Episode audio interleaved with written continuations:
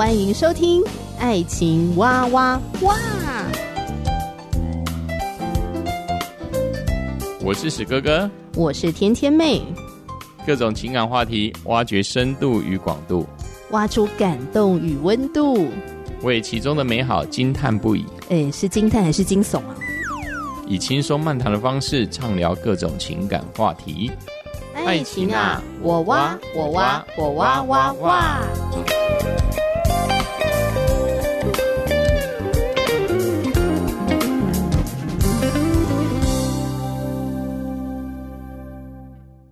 迎收听《爱情哇哇哇》，我是天天妹，非常的开心再次和听众朋友相会在节目当中。那么今天呢，是由天天妹来当家，邀请听众朋友继续跟我一块儿来读这本书《幸福说明书：得着婚姻中的自由与满足》。非常感谢台湾学员传道会的授权，让我在节目当中推荐这本书给听众朋友。那这个不是业配，纯粹是天天妹自己读了很有帮助，也希望可以推荐给大家。希望我们呢可以一起来经历到上帝所设立的婚姻的美好，这不是梦想，也不是空谈。我们确实可以因着依靠圣经的真理，拥有幸福的亲密关系，有幸福的婚姻。所以，幸福说明书谈了很多婚姻的议题，但是不管是哪一个议题呢，都是回到圣经的真理，以圣经真理为根基。那我发现哦，当我们跟亲密的伴侣，可能我们有不同的意见跟想法，不同的做法，可是当我们一起站立在圣经真理，啊，以这个为根基，诶，往往更能够去建立好的共识，相对来说就比较能够有好的沟通。达成目标的这个几率，好，效果也会提升。所以我觉得这是这本书非常棒的一个地方。不管我们讨论的是什么样的一个婚姻问题，最重要的还是要回到那么圣经怎么说？上帝希望我们怎么做，可以更能帮助我们在婚姻里面来得着自由跟满足呢？好，那么今天我们要继续分享的是这本书的第八章“性的自由”。性就是性爱的性，性这件事情在婚姻当中尤为重要，但偏偏呢，也有可能是大部分的人最难启齿的部分。好，就是放在心里面啊，苦恼哦，呃，不知道该怎么样去面对这个问题，呃，不知道该怎么样跟另外一半来沟通。甚至不好意思向外求助，然后就错过了黄金治疗时期。那这些问题拖下去之后呢，诶，心里面呢就会那个你知道负面的情绪哦，就会持续的累积。那持续的累积之后呢，我们就会有一种想法出现哈，就觉得啊，我们这个关系呢啊没救了啦，我们的性生活没救了，大概就是这样，那一辈子大概就是这样了吧，哈。那有些人没有好好去面对这个呢，那他就会向外寻找啊，哈，这个意志比较不坚定的，应该是说人的意志力其实本来就没有自己想象中的坚定，只是有没有遇到那个诱惑跟试探。好，所以有一些人遇到了诱惑跟试探之后呢，哦，就陷进了这个试探的里面，好，发生了婚外情啊，啊，或者是做了一些啊另一半非常不喜悦，或者是另一半觉得很被伤害的一些事情，导致关系呢就越来越破裂，越来越疏离了。那这是非常可惜的事情。所以我觉得，在婚姻当中，如果诶真的有遇到什么问题，真的是需要好好的去面对哈，鼓起勇气的去面对。那我们今天第八章性的自由，在书里面呢谈到的是关于双重生活。什么叫双重生活呢？我觉得讲白话一点啊，就是双面人的生活。嗯、每个人或多或少都会有双面人的生活，对吧？你在家里的样子，跟你在公共场合的样子，应该不太一样。如果有人可以做到百分之百完全一样，那我真的太佩服他了。哈，大部分的人呢，都还是会有一些小小的落差啦，哈。呃，我们在家里面可能比较不修边幅啊，不会穿戴整齐啊，不会太过注重那个什么吃东西或者说话的那个形象啊，哈，肢体语言比较不修边幅。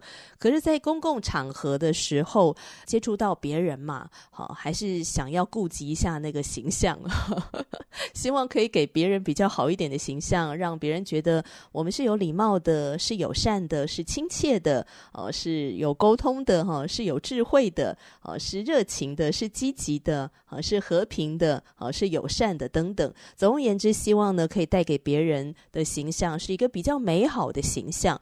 所以或多或少，我们的私生活跟在公共的生活就会有一点的落差。但是，当我们提到双面人的时候，我们就知道这种落差呢，是很不健康的一种落差啊。怎么说？最近啊，我就听到了一个这样的故事哦。有一个呃姐妹哈，我给她一个代号叫 A 姐妹。这个教会 A 姐妹呢，她说啊，她曾经因为另外一个 B 姐妹而感到非常混乱。她说，她跟 B 姐妹是在同一家公司上班。还是同一个部门的同事。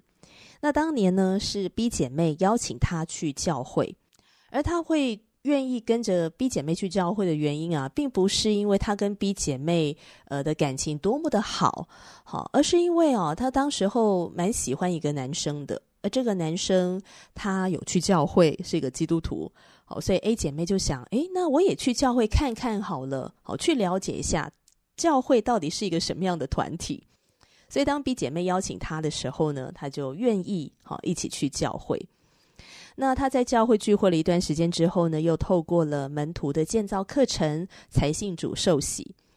很多人因此告诉她：“你要感谢那个 B 姐妹啊，因为是她带你来教会，你才会认识上帝。”可是，这却是让 A 姐妹感到混乱和疑惑的部分。为什么嘞？因为他发现 B 姐妹在教会跟在公司是两种人，形象差很大。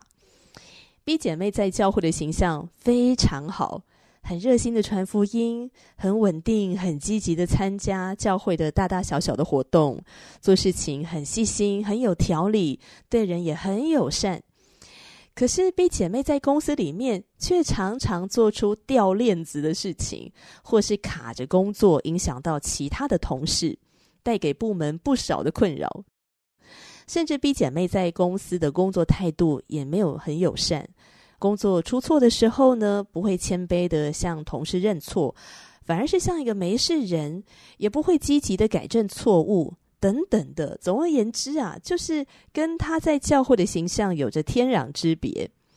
A 姐妹就跟我说。她快不知道该如何面对 B 姐妹了。她在教会形象这么的美好，好、我在教会遇到 B 姐妹的时候，都觉得她好棒哦，她是一个很棒的姐妹。可是当两个人在公司里面同个部门工作的时候，又让她痛苦不已，让她很讨厌，巴不得 B 姐妹快点离职。而且这还不是她一个人的想法，甚至连其他的同事都希望这个 B 姐妹诶可以离职。他说：“有一段时间，我自己快得了精神分裂症。我到底要相信哪一个是真正的他呢？” 哦，他感到很混乱，而且更让他痛苦的是，B 姐妹有时候会约他一起祷告，一起读圣经，然后他发现他没有办法答应，因为他没有办法跟一个呃在教会跟在公司形象有着天壤之别的人一起。呃，好像很交心的在那里读经跟祷告。他说自己的成熟度还没有到这个程度。呃，他所谓的成熟度的意思是指说，我们已经真的是呃接纳，对，我们都是罪人，是不完美的罪人，我们都需要耶稣基督的保险。所以，呃，我可以用一个很成熟的态度来面对你，即使呃你在公司跟教会形象差这么多，我还是可以跟你一起来读经祷告。他说。他还没有到这样的一个成熟度，这样，所以每次 B 姐妹约他，我们一起读经祷告吧。好，他就说不好意思，我先 pass。他说我实在不知道该如何面对他。甚至当教会的弟兄姐妹来告诉我，你要感谢 B 姐妹带你来教会呀，啊，他就觉得我才无法感谢，嗯，他甚至说我到底要感谢谁呀？然后我跟他讲，你要感谢的人是上帝，上帝的旨意不被任何的人事物所拦阻。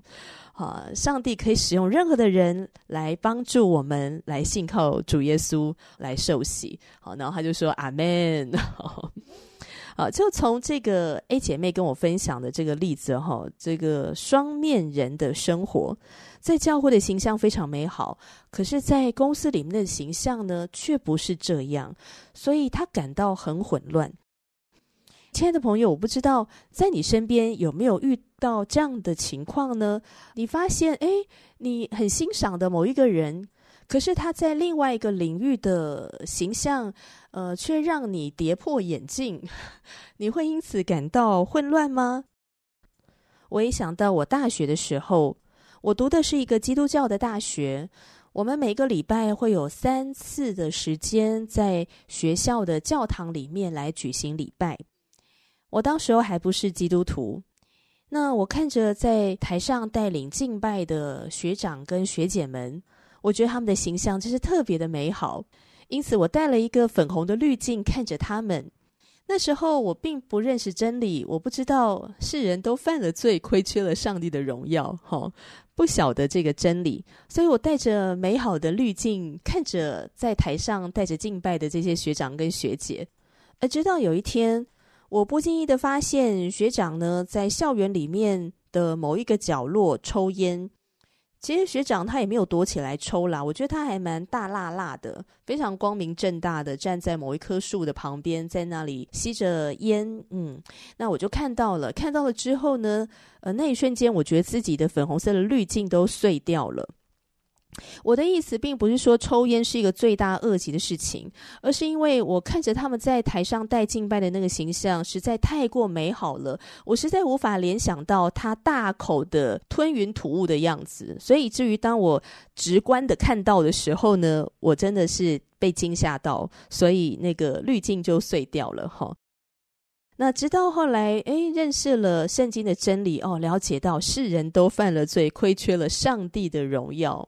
我明白，每一个人都是很不完美的。有的时候，我们为了掩盖这个不完美，所以我们做出了很多的努力，希望可以营造一个美好的人设。但是私底下的自己可能并非如此。那时候，我渐渐的去学习接纳每一个人的不完美，当然也学习接纳自己的不完美，然后勉励自己不要过着双面人的生活。呃，一方面呢是非常不健康的事情，对我的生命没有任何的益处，也对我的人际关系没有任何的好处。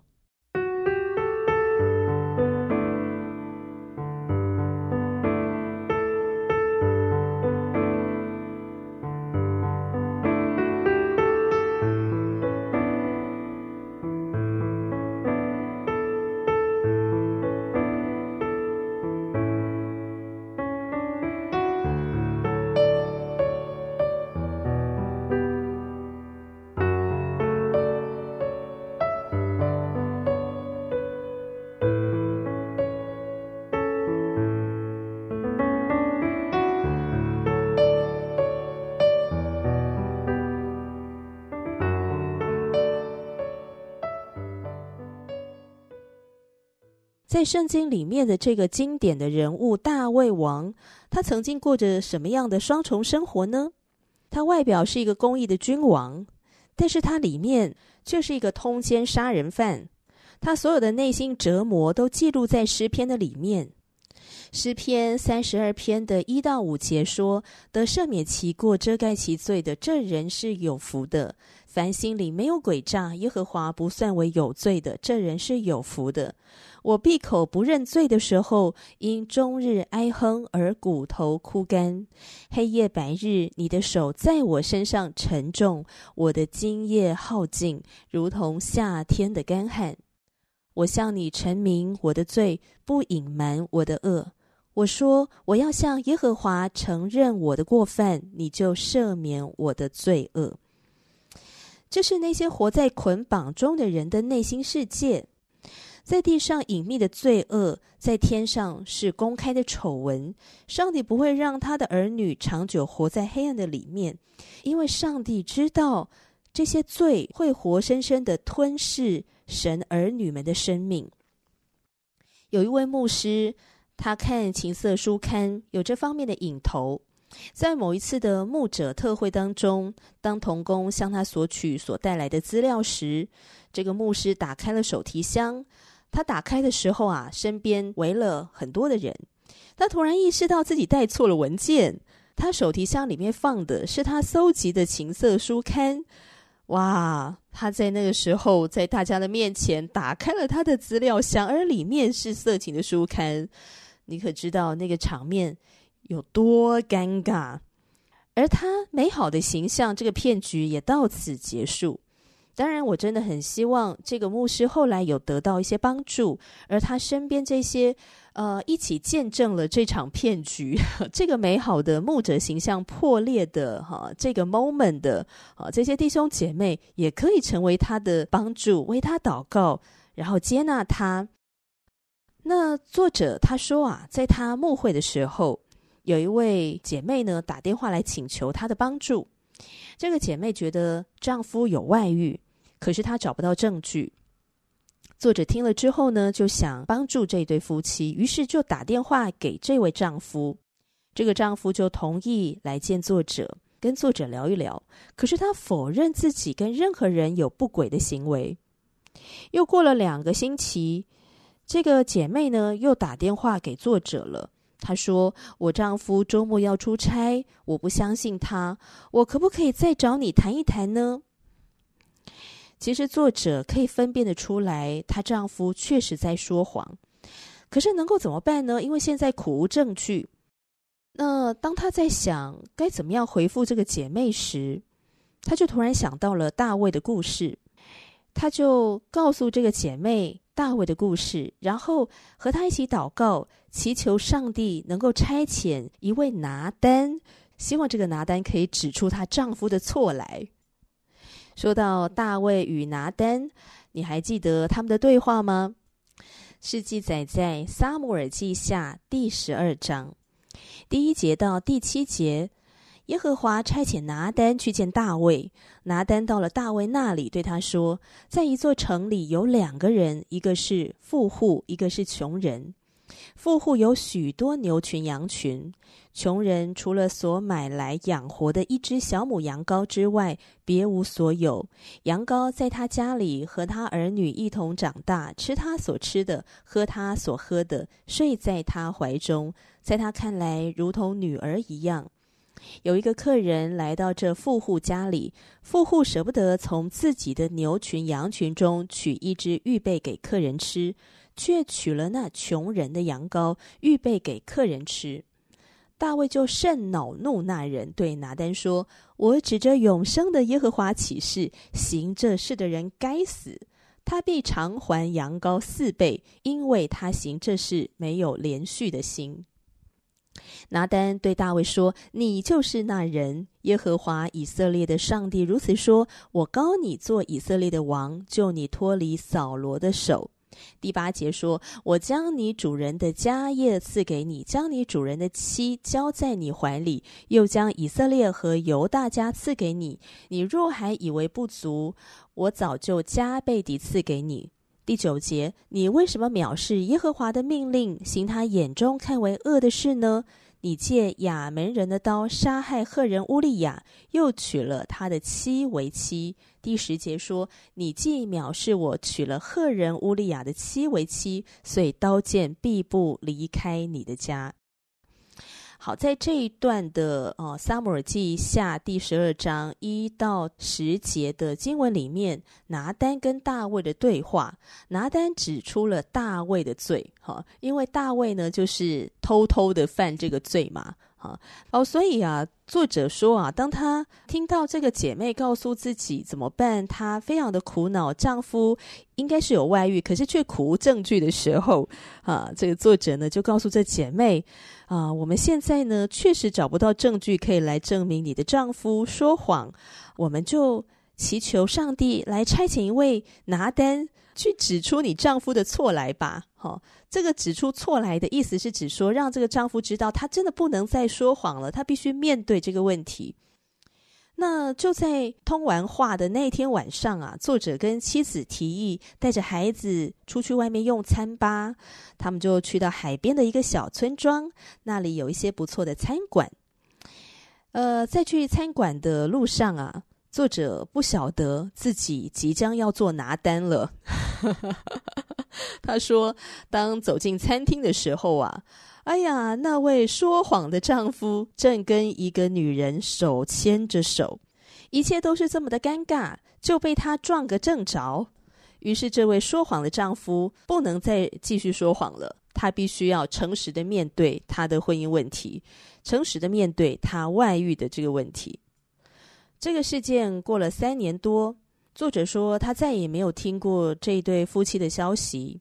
一直到后来，他收到了他们寄来的圣诞卡。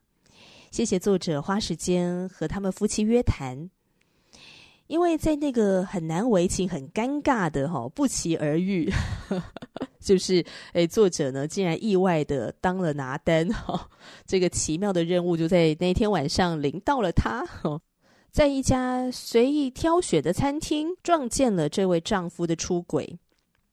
就在这个难为情的不期而遇之后，这位丈夫请调了工作，也转换了工作地点。听说他们也进入了呃婚姻的咨商，他们现在的婚姻好多了。亲爱的朋友，许多的人在公众的生活跟私生活大相径庭，只要他们认为自己可以继续在表面维持相安无事，他们不愿意处理自己的问题。求主帮助我们，可以胜过这双面人的生活。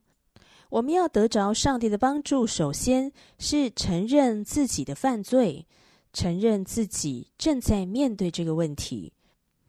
大卫王承认自己犯罪，而这两项罪行——通奸罪跟杀人罪，在律法之下都是被判处死刑的。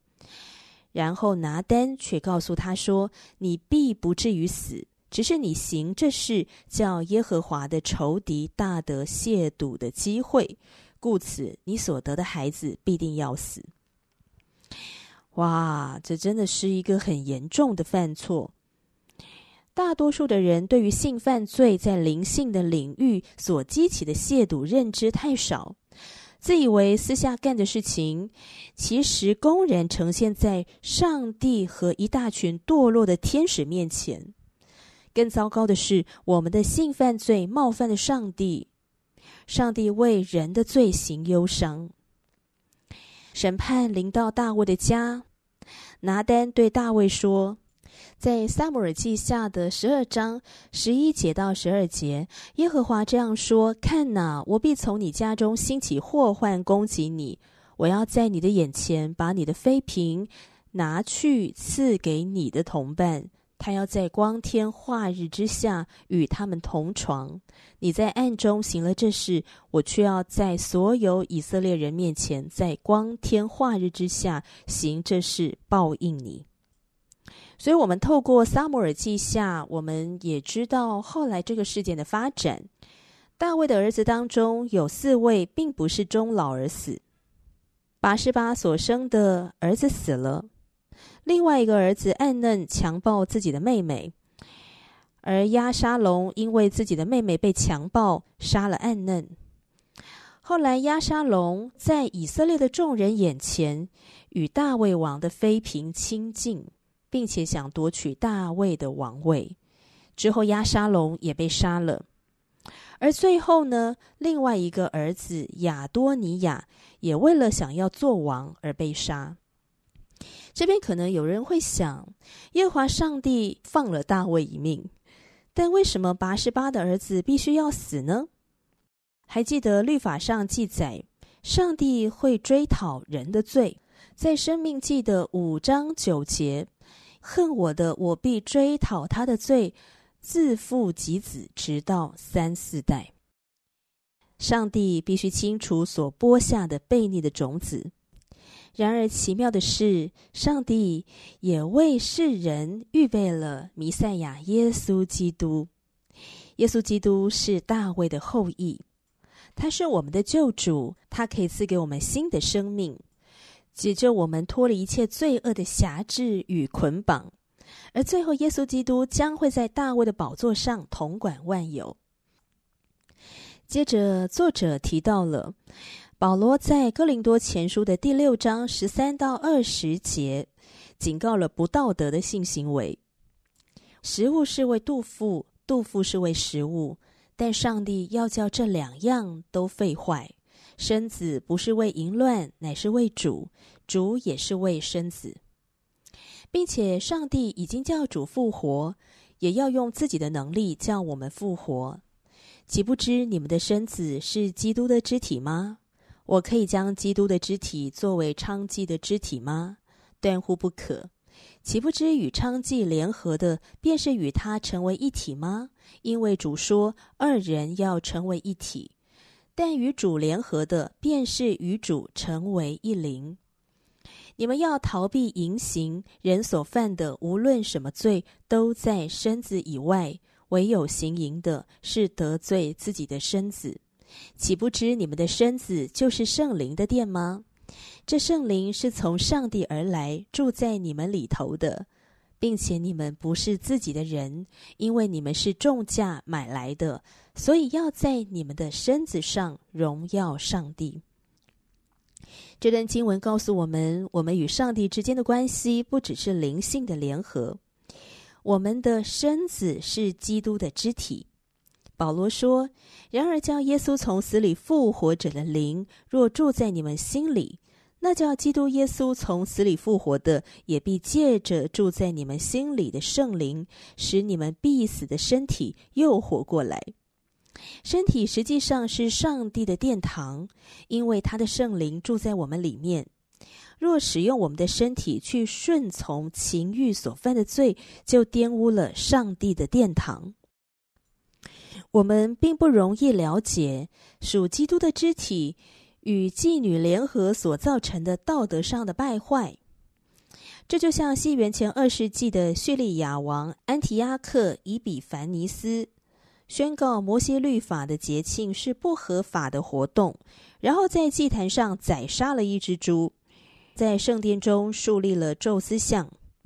你可以想象吗？上帝的百姓看到这个情况，他们内心的感受。当时有许多人为了要阻止圣殿被玷污而殉道。身为基督徒，当有人提到耶稣可能跟抹大拉的玛利亚啊、发生过什么样的亲密关系？好，我记得以前啊有一部电影嘛，那时候非常的红，《达文西的密码》。哇，这部电影播出的时候呢，哇，很多的教会呢开始在讲这个主题，就是破解达文西密码里面的谬论。希望呃弟兄姐妹们可以正确的来看待耶稣基督的神性。耶稣是上帝，也是完全的人，在性方面他是男性。一样会受试探，但是圣经告诉我们，耶稣基督从来没有犯罪。他的身体不是为了顺从情欲而存在的，我们的身体当然也是。倘若我们的眼睛完全专注在属灵的世界的现况，彻底的了解得罪自己身体的后果，我们当然会遵从圣经的教导，飞奔逃离从情欲来的试探。而当逃离情欲来的试探，我们愿意这样做的时候，我们正在捍卫我们的亲密关系，我们正在捍卫婚姻。亲爱的朋友，你是否能够为着你的亲密关系挺身而出呢？当我们飞奔逃离情欲来的试探，我们正在捍卫婚姻，正在捍卫着亲密关系哦。最后呢，想要问亲爱的听众朋友一个问题。